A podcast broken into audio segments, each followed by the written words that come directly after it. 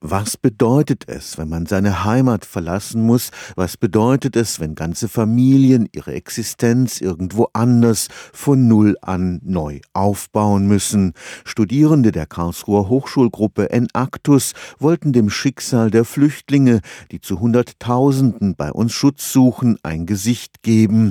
Mit ihrem Bildband Flüchtlingszeit möchten sie Aufklärung über die Fluchtursachen betreiben und Vorurteile abbauen.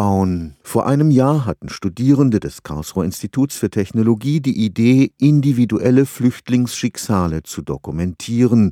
Damals konnte sich noch niemand das Ausmaß der Fluchtbewegung vorstellen. Inzwischen hat die Initiative auch politisch eine besondere Bedeutung. Man muss ja auch sagen, dass das schon seit ein paar Jahren sich abzeichnete, dass die Flüchtlingszahlen steigen werden. Auch die Syrien-Krise ist bekannt. Der größte, gravierendste Fehler ist sicherlich die europäische Union und die Flüchtlingsregelung. Also es ist einfach eine verdammt schwierige Problematik und alles, was man in unseren Augen tun kann, ist, dass man da Differenzierung reinbringt und mal einfach Flüchtlinge vorstellt und dann soll sich jeder sein eigenes Bild machen. Leopold Spenner ist Student des Wirtschaftsingenieurwesens. Er hat die Entstehung des Bildbandes Flüchtlingszeit von Anfang an begleitet.